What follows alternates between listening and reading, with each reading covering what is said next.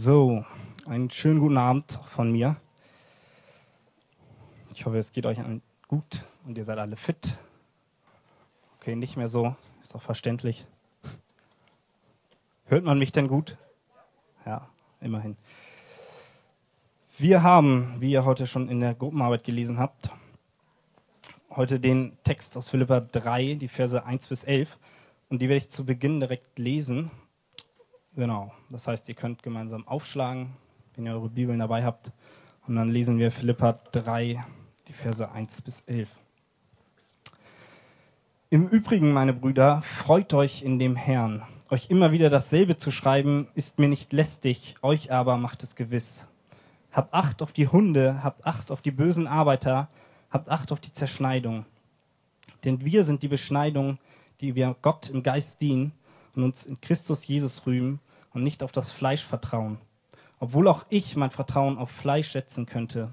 Wenn ein anderer meint, er könnte auf Fleisch vertrauen, ich vielmehr. Beschnitten am achten Tag, aus dem Geschlecht Israel, vom Stamm Benjamin, ein Hebräer von Hebräern, im Hinblick auf das Gesetz ein Pharisäer, im Hinblick auf den Eifer ein Verfolger der Gemeinde, im Hinblick auf die Gerechtigkeit im Gesetz untadelig gewesen. Aber was mir Gewinn war, das habe ich um des Christus willen für Schaden erachtet.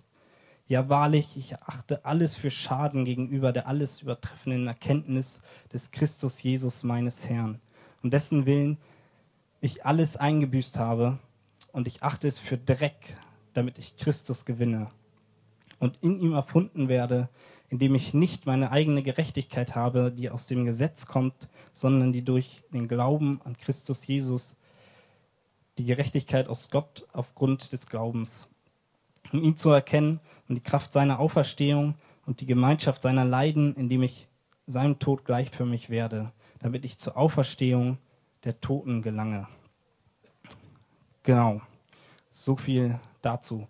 Zu Beginn unseres Textes könnte man den Eindruck bekommen, dass Paulus mit seinem Brief schon zum Schluss kommen will. Er fängt an mit im Übrigen, meine Brüder. Es ist eigentlich so ein Zeichen dafür, langsam hört er auf, aber er hat noch einiges zu sagen. Aber wir haben jetzt auch schon die Hälfte der Freizeit rum und die Hälfte des Briefes ist auch schon durch. Das heißt, in gewisser Hinsicht gehen wir auch schon auf dieser Freizeit auf das Ende zu. Aber bevor wir zu Ende sind, kommt heute noch mal ein ganz wichtiger Punkt. Und zwar schreibt der Vers 1, euch immer wieder dasselbe zu schreiben, ist ihm nicht lästig.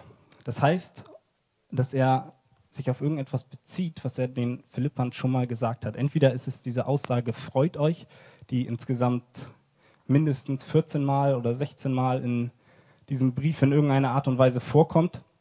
Es kann allerdings auch sein, dass er sich auf Verse davor bezieht, die da drin stehen, oder auf irgendetwas, was er irgendwann anders gesagt hat. Auf jeden Fall können wir daraus lernen, dass Wiederholung etwas ist, was sehr wichtig ist. Wir kennen das alle, dass wir irgendjemanden fragen, dem wir was erzählen wollen. Sag mal, habe ich dir eigentlich schon mal erzählt, dass so und so? Und das liegt dann meistens daran, dass wir entweder vergessen haben, ob wir es der Person schon mal gesagt haben, oder äh, ja, wir einfach es nicht für so wichtig erachten. Und Paulus kennt die Antwort auf diese Frage. Er fragt nicht, habe ich euch schon mal gesagt, sondern er weiß ganz genau, dass er ihnen das, was er jetzt schreibt, schon mal gesagt hat.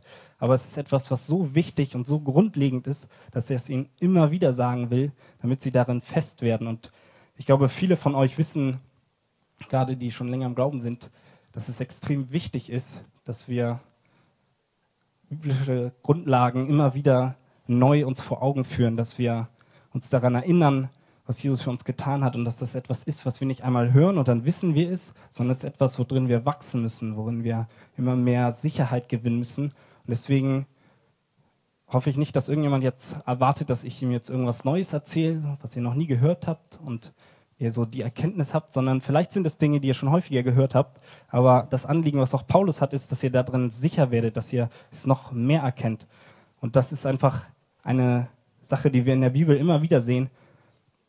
Wir haben, also die wiederholt Sachen immer wieder, damit wir darin sicher werden. Sie schreibt immer wieder die gleichen Sachen, weil sie so entscheidend sind für unser Leben. Ich glaube, Paulus könnte bestimmt viele spannende Geschichten aus der Gefangenschaft erzählen, aber das ist nicht das Entscheidende, sondern er will, dass sie sicher werden in ihrem Glauben. Und auch schon an der Überschrift, die wir haben, Freude über Christus, merken wir, dass es etwas sehr Grundlegendes ist. Das ist etwas, was sehr allgemein klingt vielleicht. Vielleicht ist es euch auch aufgefallen, dass eigentlich alle Themen, die wir bis jetzt hatten und auch alle Themen, die wir noch haben werden, genau dieses Ziel haben, dass wir Freude über Christus oder in Christus haben. Wenn wir uns angucken, dass wir uns übers Beten oder im Beten freuen sollen, könnten wir uns fragen, zu wem beten wir? Wir beten zu Jesus oder über die Rettung. Wer hat uns gerettet? Es ist Jesus. Wir haben Einheit in Christus. Wir geben uns hin für Christus, weil er sich für uns hingegeben hat. Wir freuen uns über den Sieg, den Christus für uns errungen hat. Das heißt, das sind alles Dinge, die eigentlich auch ich heute ansprechen könnte. Das heißt, ich habe etwas, was zum einen komplett grundlegend ist und was entscheidend für alle Themen ist, aber was zum anderen jetzt in der Mitte auch in gewisser Hinsicht ein Höhepunkt ist, weil Paulus hier sehr krasse Worte verwendet und in diesem Text steckt, glaube ich, ziemlich viel Power und ich glaube, dass ich nicht mal annähernd schaffe, das rüberzubringen, was Paulus rüberbringen wollte. Aber ich möchte trotzdem zum Anfang dafür beten, dass Gott redet und dass er uns verändert. Ja, Vater, ich möchte dir für diese Freizeit danken. Danke, dass wir ja schon so viel von dir gelernt haben und danke, dass wir heute ganz speziell nochmal auf dich schauen dürfen, dass wir Freude in dir haben, Herr. Bitte ja, benutze mich in meiner Schwachheit und rede zu Herzen. Veränder du weiterhin Herzen und segne einfach jeden Einzelnen, der hier zuhört. Amen. Was vielleicht noch ganz interessant ist, ist, dass Paulus hier tatsächlich das erste Mal in diesem Brief ähm, die Worte freut euch im Herrn benutzt. Das kam so vorher noch nicht vor. Es war zwar häufiger die Rede davon, dass wir uns freuen sollen, aber diesmal wird er speziell und sagt, wo drin unsere Freude liegt. Und unsere Freude liegt im Herrn oder auch eben in Christus. In der Kunst oder in verschiedenen Bereichen, im Film oder sowas, ist es häufiger so, dass man einen Kontrast darstellt, um etwas deutlich zu machen. Also zum Beispiel, wenn man in einem Bild Licht darstellen will, dann malt man häufig einen Schatten.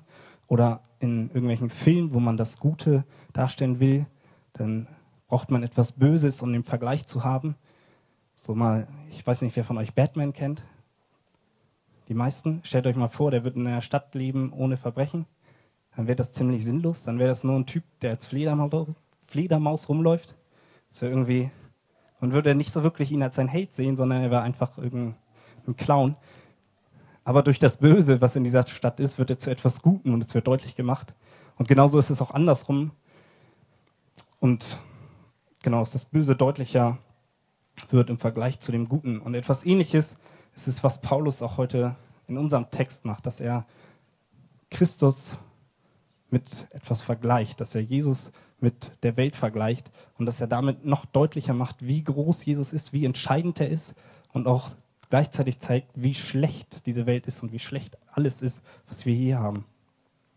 Und er benutzt ja eine ziemlich krasse Sprache, wenn man sich das so anguckt. Also im ersten Moment wirkt das vielleicht nicht so, aber er hat einige Begriffe da drin, die für die damalige Zeit echt ziemlich beleidigend waren oder einfach ziemlich deutlich auf den Punkt gebracht haben, was er sagen will. Wenn wir uns Vers 2 angucken, habt Acht auf die Hunde, habt Acht auf die bösen Arbeiter, habt Acht auf die Zerschneidung. Das Wort Hunde, damit meint nicht, dass wir vor irgendwelchen Hunden aufpassen sollen, so die so auf der Straße rumlaufen oder vor irgendwelchen Welpen, die so ganz süß sind und wir wollen sie eigentlich nur streicheln. Das ist nicht mit Hunden gemeint, auf die wir aufpassen sollen, sondern er spricht hier die Judenchristen an, also ehemalige Juden, die jetzt eigentlich Christen sind, aber die eine Irrlehre in der Gemeinde verbreiten. Und zwar, dass es noch etwas zusätzlich zu der Gnade und zu dem Glauben gibt, was man braucht, um gerettet zu werden. Und er wird da auch nochmal spezieller, indem er die Zerschneidung anspricht. Auch das ist eine heftige Beleidigung für diese Judenchristen, weil er benutzt hier so ein Wortspiel, und vergleicht die Beschneidung mit der Zerschneidung. Und die Beschneidung ist etwas Heiliges für die Juden gewesen, was nach der Meinung dieser Juden eben heilsentscheidend ist. Das war das Zeichen dafür, dass man zum Volk Gottes gehört ist, während die Zerschneidung etwas ist, was Götzenanbeter oder irgendwelche anderen Völker gemacht haben und sich verstümmelt haben. Ähm, und das war absolut verboten in deren Glauben. Das heißt, er provoziert sie ziemlich krass und auch diese Beschimpfung, dass er sie als Hunde bezeichnet, das war eigentlich eine Beleidigung von diesen Juden für Heiden. Das heißt, er macht ziemlich deutlich, dass wir uns vor diesen Menschen in Acht nehmen sollen und zeigt, wie falsch die liegen, indem er eine ganz, ganz klare Sprache verwendet. Und er möchte damit deutlich machen, dass unsere Errettung niemals irgendetwas mit unserem Fleisch zu tun hat. Wir lesen das häufiger vom Fleisch und vom Geist. Das Fleisch ist zum einen das, was man eben mit der Beschneidung, also das ist ziemlich eindeutig, was das dann bedeuten soll, also alles, was irgendwie von außen sichtbar ist, was unseren Körper betrifft, dass das nichts mit unserer Rettung zu tun hat. Und vielleicht sitzt du jetzt hier und denkst, okay, gut, da äh, hatte ich jetzt aber sowieso noch nie so ein Problem mit. Also ich hatte nie vor, mich beschneiden zu lassen. Ähm, und schon gar nicht habe ich irgendwann mal darüber nachgedacht, dass mich das vielleicht da retten würde. Aber ich glaube, es gibt andere Dinge auch in unseren christlichen Kreisen, die wir damit vergleichen können, die zum Teil ähnliche, also wo es Christen gibt, die ähnliche Einstellungen darüber haben, zum Beispiel über die Taufe oder über das Abendmahl, wo es Christen gibt, die sagen, ja, wenn du nicht getauft bist, dann wirst du nicht errettet. Oder wenn du nicht das Abendmahl nimmst, dann wirst du nicht errettet. Und damit wird etwas verdreht, weil das sind beides Dinge, die eigentlich gut sind und die, wo ich jeden ermutige, der im Glauben ist, dass er das tun soll, dass wir uns diesen Gehorsamschritt der Taufe unterziehen. Aber es ist nicht etwas, was entscheidend ist, damit wir gerettet werden. Es ist Gnade, aus der wir gerettet werden. Und außerdem meine ich eben schon, dass das Fleisch auch etwas ist, also eigentlich alles anspricht, was irgendwie menschlich ist, was wir aus unserer eigenen Kraft versuchen zu tun, um vor Gott einen besseren Stand zu bekommen. Und da lesen wir in den Versen 4 bis 6 einen kurzen Ausschnitt aus dem Leben von Paulus, wie er erzählt, worauf er vertraut hat, bevor er Christ geworden ist. Könnt ihr euch nochmal angucken, wo er dann, oder die Verse 5 und 6 reichen eigentlich, beschnitten am achten Tag aus dem Geschlecht Israel, vom Stamm Benjamin, ein Hebräer von Hebräern im Hinblick auf das Gesetz, ein Pharisäer im Hinblick auf den Eifer, ein Verfolger der Gemeinde im Hinblick auf die Gerechtigkeit im Gesetz untadelig gewesen. Das heißt, Paulus, also ich möchte jetzt nicht im Einzelnen darauf eingehen, was das alles zu bedeuten hat. Ähm, was er nur deutlich machen will, ist, dass er ein so vorbildlicher Jude war und er alles erfüllt hat, was diese bösen Arbeiter oder diese Hunde verkündet haben. Sie sagen, es ist notwendig, dass man beschnitten sein muss und haben sich für etwas Besseres gehalten, weil sie das alles hatten. Und Paulus sagt, selbst wenn ich darauf vertrauen würde in Vers 4 und selbst wenn sie recht haben würden, ich hätte das alles erfüllt. Und weil ich das erfüllt habe, kann ich sagen, dass es nicht notwendig ist, um irgendwie errettet zu werden. Und ich glaube, man kann das mit, mit vielen Dingen vergleichen, die wir heutzutage vielleicht haben. Das ist das bekannte Wort Werkegerechtigkeit, dass wir irgendwie denken, wir könnten uns dadurch, dass wir irgendetwas hinzutun, dass wir uns irgendwie anstrengen, irgendwie einen besseren Stand vor Gott erreichen.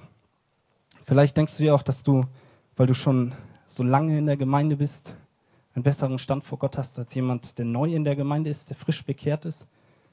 Du denkst dir vielleicht auch über andere in der Gemeinde, ja, der, der, wenn der so lebt, dann habe ich bestimmt einen besseren Stand vor Gott, weil ich lebe ja viel vorbildlicher und ich bin ein viel besserer Christ als der andere.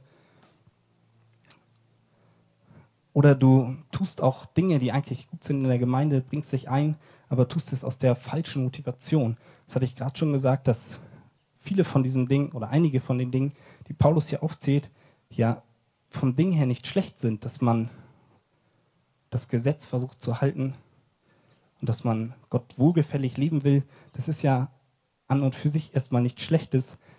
Aber wenn wir den Vergleich ziehen und gucken, aus welcher Motivation er es tut, dann wird es zu etwas Falschem, zu etwas Schlechtem. Und so ist es vielleicht auch, wenn wir uns hier einbringen, du tust irgendwas nur, damit du vor den anderen gut dastehst, damit du auf etwas stolz sein kannst, dann ist das eine falsche Motivation. Oder vielleicht geht es dir auch so ein bisschen wie in dem Bild von dem verlorenen Sohn. Häufig benutzen wir das Bild für Leute, die eben wieder zurückkommen. Aber vielleicht bist du so ein bisschen wie der Sohn, der zu Hause geblieben ist. Du ärgerst dich darüber, wenn jemand, der so viel Blödsinn gemacht hat, auf einmal zu Gott kommt, gerettet wird und er wird von Gott in die Arme geschlossen.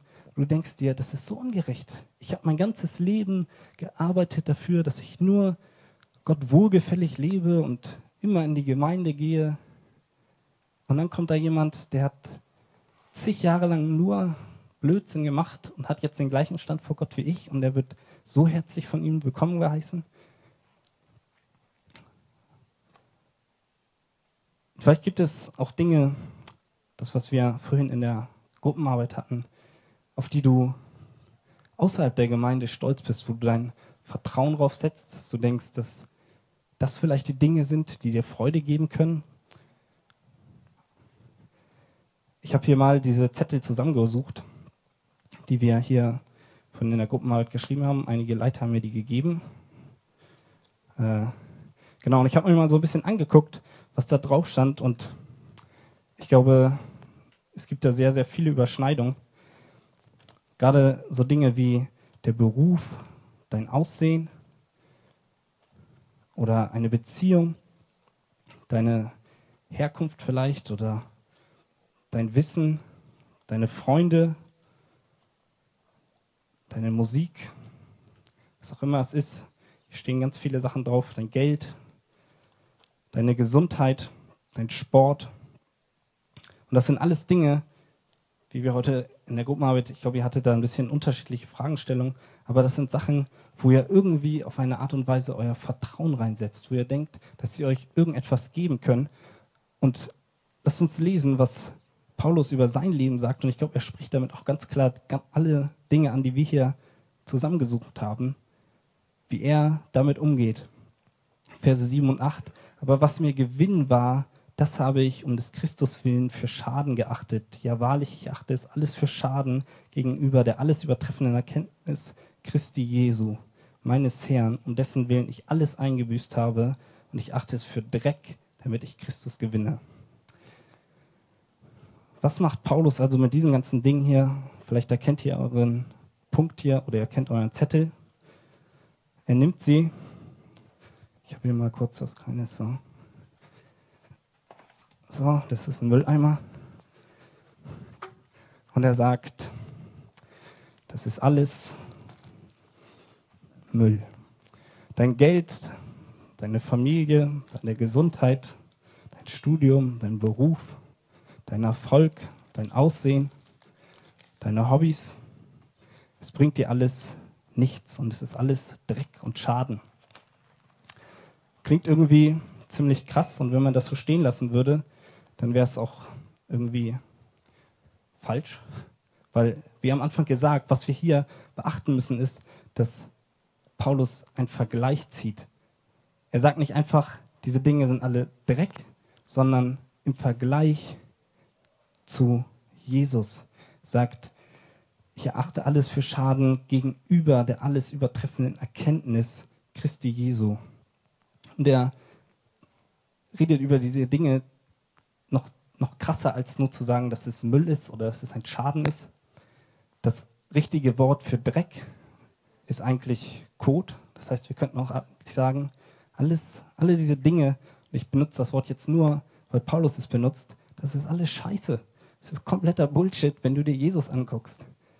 Es bringt dir überhaupt nichts. Dieser Vergleich ist ganz wichtig. Wir können das erste nicht einfach so stehen lassen, sondern es ist gegenüber der alles übertreffenden Erkenntnis oder der Beziehung zu Jesus, die wir haben. Das Wort Erkenntnis, was hier benutzt wird, äh, genau, das bedeutet, dass er Jesus nicht nur irgendwie wahrnimmt und weiß, okay, es gab da mal irgendwie jemanden und der hat ein paar tolle Sachen gemacht, sondern es bedeutet, dass er Jesus erlebt hat, dass er eine Beziehung zu Jesus führt und dann im Vergleich zu dieser Beziehung ist das alles nichts mehr wert, was er davor hatte. Das gleiche Wort, was hier für kennen benutzt wird, wird auch im Alten Testament benutzt, wenn davon die Rede ist, dass Gott sein Volk kennt. Das ist also eine wirklich innige Beziehung. Gott hat sich um sein Volk gekümmert und er, es war ihm wichtig und er wusste, was sie brauchen. Es war eine, nicht nur eine oberflächliche Beziehung, dass er sie beim Namen kannte, sondern es war eine innige und tiefgehende Beziehung. Ich könnte das vielleicht so ein bisschen vergleichen, so dass ich viele von euch hier kenne beim Namen oder fast alle. Äh, wir machen jetzt nicht den Test, aber nur relativ wenige wirklich tiefgehend kennen, würde ich behaupten, dass man nicht zu allen Leuten hier so eine enge Freundschaft ziehen kann. Aber das Wort, was hier verwendet wird, bedeutet, dass man eine wirklich persönliche Beziehung hat. Es wird auch deutlich in Vers 3, wo es dann heißt, denn wir sind die Beschneidung, die wir im Geist dienen, zu uns Christus Jesus rühmen, nicht und nicht auf Fleisch vertrauen. Auch hier heißt es wieder, dieses Christus Jesus rühmen heißt, dass, es, dass man sich vollkommen sicher ist, was Jesus für einen getan hat, dass man ihn kennt, dass man alles, was eben menschlich ist, dass man darauf kein Vertrauen mehr setzt. Und wenn, wenn wir das haben, dann, dann ist es möglich, dass wir diese Dinge als Dreck erachten. Das ist eine Folge davon, wenn wir wirklich im Geist dienen, wie es heißt. Das heißt, wenn wir uns vom Heiligen Geist leiten lassen. Ähm, hui.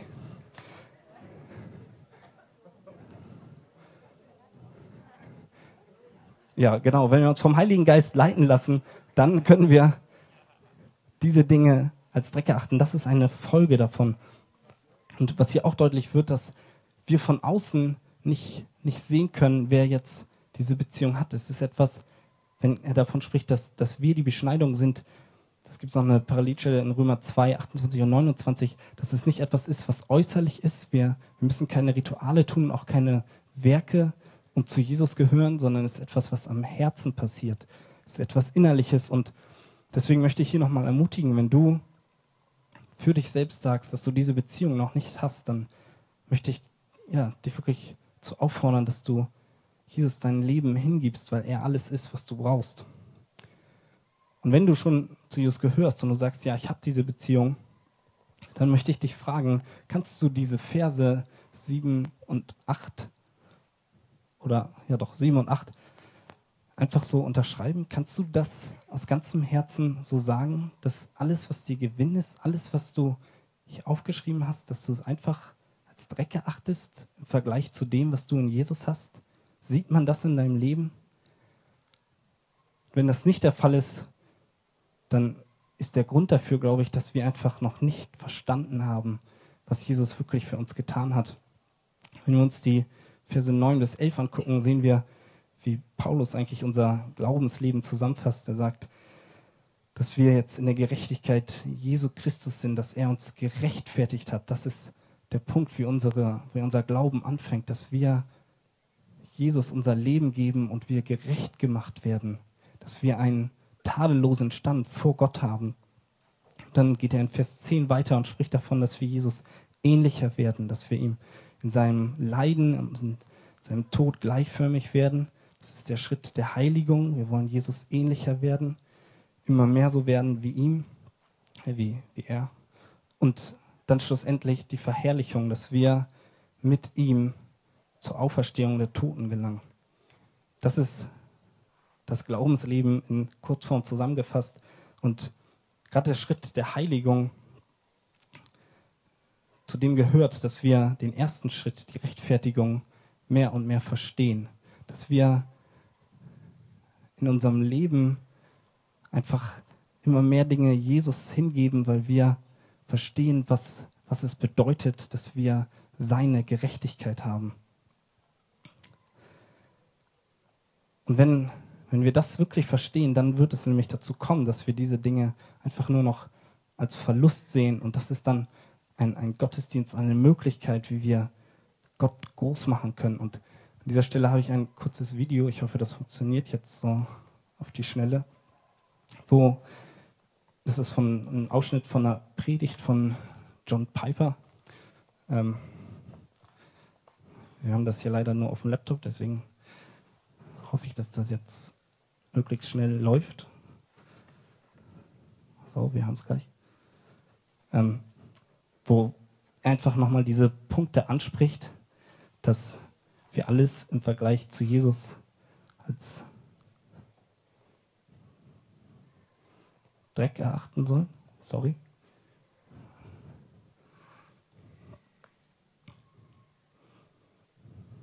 Das Video ist auf Englisch, aber ich habe mir mal die Mühe gemacht und euch das auf Deutsch übersetzt. Ich hoffe, die Übersetzung ist einigermaßen in Ordnung. So. Ha, es ist kein Ton da. Schade.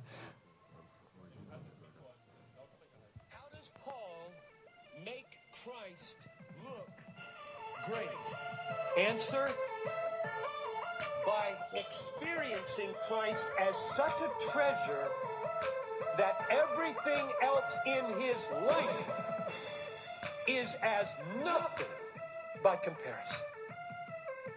I count everything money as loss, food as loss, looks as loss, friends as loss, family as loss, job and success as loss, graduation as loss, in comparison with the treasure that Christ has become for me.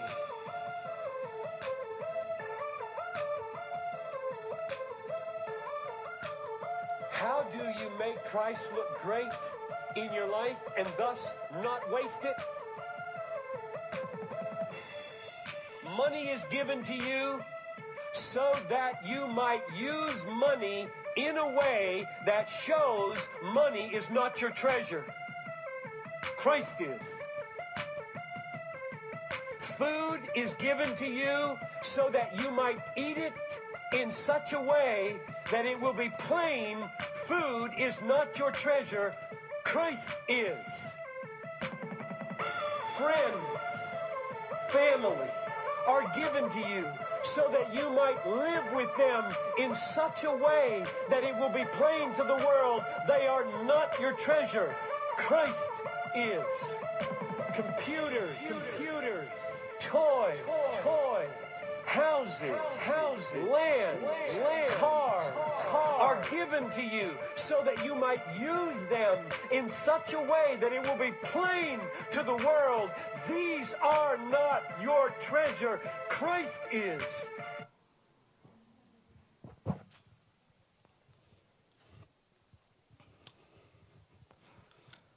Genau, an dieser Stelle möchte ich euch fragen, nochmal, könnt ihr das so über euer Leben sagen? Sieht man das in eurem Leben, dass alles andere im Vergleich zu Jesus nichts ist? Dass es ein Verlust ist und dass nur Jesus euer Schatz ist? Ich glaube, es ist leicht, so etwas zu sagen, wenn gerade alles rund läuft, wenn du eine super Familie hast und dein Job läuft und du hast Geld. Aber ich will dich fragen, würdest du noch immer so eine Freude haben, wenn dir all diese Dinge genommen werden, wenn dir deine Gesundheit genommen wird, deine Freunde kehren sich von dir ab, deine Familie zerbricht, du verlierst deinen Job, würdest du dann noch immer sagen, Jesus ist mein Schatz und alles andere ist mir egal? Ich muss euch sagen, dass ich das für mein Leben so nicht sagen kann. Ich würde es gerne, aber ich habe in der Vorbereitung einen Moment gehabt, wo es war Sonntag nach dem Gottesdienst, einigen hatte ich das dann auch schon erzählt. Und es war irgendwas, irgendwas ganz Banales, ist auch egal. Äh, auf jeden Fall war das so eine Kleinigkeit, die sich auf mein ganzes Denken, auf meine ganze Gefühlslage ausgewirkt hat. Und ich war einfach echt schlecht drauf. Hatte irgendwie so keinen Bock auf gar nichts. Irgendwann habe ich mich dann aufgerabbelt und mich an die Predigtvorbereitung gesetzt. So. Aber auch dabei hatte ich irgendwie ja, kein gutes Gefühl, habe die ganze Zeit darüber nachgedacht und dann, naja, hat sich das irgendwie geklärt, die Lage, und mir ging es auf einmal besser. Und in dem Moment guckte ich auf meinen Laptop, hatte da gerade meinen Predigttext und habe gelesen, ich erachte alles für Schaden gegenüber der alles übertreffenden Erkenntnis Christus Jesus. Und es war wie, als würde Gott mich in diesem Moment direkt überführen und sagen, also ganz ehrlich, wenn du das so leben würdest und wenn dir das egal wäre und du es als Schaden achten würdest, dann würde das nicht so einen Einfluss auf sich haben. Und auch viele dieser Dinge, die wir hier aufgeschrieben haben oder die John Piper in dem Video genannt hat, das sind Dinge, ich glaube, es wird mir, wird mir echt schwer fallen, wenn Gott mir das alles nimmt. Gerade bei mir vielleicht der Punkt mit dem Studium, bei dir ist es vielleicht was anderes. Bei mir ist es einfach so, dass mir das etwas, etwas ist, was mir irgendwie wichtig ist. Und am Anfang von meinem Studium lief das alles nicht so wie geplant. So, und ich war echt am Verzweifeln. Ich habe gedacht, wenn ich das nicht schaffe, dann macht das alles keinen Sinn mehr. Und habe hab echt mein, mein Leben darüber fast definiert, könnte man sagen. Und ich glaube, wenn, wenn Gott mir das alles nehmen würde, was hier aufgezählt worden ist, ich weiß nicht, was es bei dir ist, würde ich ganz schnell dazu kommen, dass ich Gott anklagen würde. Und wenn wir uns Hiob angucken, dem wirklich alles genommen worden ist, und dann angucken, was er am Ende macht, wo er dann Buße tut und erkennt, dass, dass Gott trotzdem größer ist, dann, ich will jetzt nicht die Verse lesen, sondern zu diesen Versen, wo er das alles Gott bekennt schreibt die Genfer Studienbibel als Anmerkung, passenderweise ist Hiob nicht nur gedemütigt, sondern er muss Buße tun wegen seiner unbedachten Worte, mit denen er in tiefem Leiden Gottes Gerechtigkeit in Zweifel zog. Wegen seiner Erfahrung ist seine Buße ungezwungen und aufrichtig. Und das ist ein Punkt, der mir im ersten Moment einfach nicht so bewusst war, dass wenn ich Gott anzweifle, weil er mir Dinge nimmt, die mir wichtig waren, dass ich seine Gerechtigkeit anzweifle, dass das eine Sünde ist, für die ich Buße tun muss. Es ist nicht nur so, dass das ist einfach, also der Punkt, dass ich Gott anzweifle, ist schon schlimm genug, aber dass es eine Sünde ist, für die Jesus mitsterben musste, dass du Gottes Gebot damit übertrittst, weil du Zweifel daran hast, dass er gut ist. Wir sollten also viel mehr dankbar sein für all diese Dinge, die wir haben und einfach uns klar machen, dass alles, was wir haben, selbst irgendwelche Dienste, die wir in der Gemeinde tun, Dinge, die gut sind, dass das nie Dinge sind, die uns die Freude geben können, die entscheidend sind für unser Heil oder sonst irgendeine große, notwendige Rolle in unserem Leben spielen, sondern wir können Gott für alles, was wir haben, danken und das sollten wir auch tun, wenn er uns viele Dinge nimmt. Und ich weiß, dass das eine ziemlich krasse und radikale Forderung ist, die Jesus uns hier stellt, die Paulus hier schreibt. Und ich glaube, der Grund dafür, dass uns das so schwer fällt, ist, dass wir unsere Freude, das Thema, worum es hier geht, nicht in Jesus suchen, sondern wir setzen unsere Freude in diese Dinge. Wir denken, es gibt uns Freude, es geht uns gut, wenn wir diese Dinge haben. Und wenn wir dann nochmal Vers 1 angucken, wo Paulus ganz klar schreibt, freut euch in dem Herrn, dann ist das eigentlich die Zusammenfassung. Freut euch in Christus, denn das ist das Einzige, worin ihr Freude haben könnt. Und wenn wir Jesus mehr und mehr kennenlernen, wenn wir unsere Beziehung zu ihm pflegen, dann wird es automatisch eine Folge sein, dass wir alles andere mehr und mehr als Dreck und als Müll erachten, weil wir verstehen, dass wir Freude im Herrn haben müssen, wenn wir Freude haben wollen. Es gibt keine andere Freude. Und es ist auch ganz logisch eigentlich, wenn du dir ein Leben vorstellst, wo du das so leben würdest, das wäre so unglaublich schön und so leicht. Wenn du alles, was du hast, einfach als nichts ansiehst und wenn es dir genommen wird, du immer noch fröhlich sein kannst.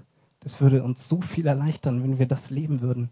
Es würde Depression verhindern, es würde Streit, Leid, Sorgen verhindern, weil wir verstehen, es ist alles nicht entscheidend. Es ist nur Jesus, den wir brauchen. In ihm haben wir Freude.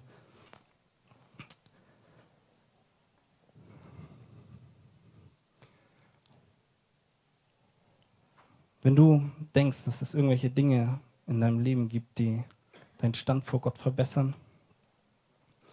Oder du denkst, dass sie dir Freude geben können, dann möchte ich zum Schluss dich wirklich ermutigen, dass du Gott suchst, dass du mehr und mehr in der Erkenntnis von, von seinem Opfer wächst, dass du verstehst, was es heißt, dass er dich gerecht gemacht hat und dass du all diese Dinge ablegst, dass du ja Buße darüber tust, wo du vielleicht Gott angeklagt hast für Dinge, die er dir genommen hat.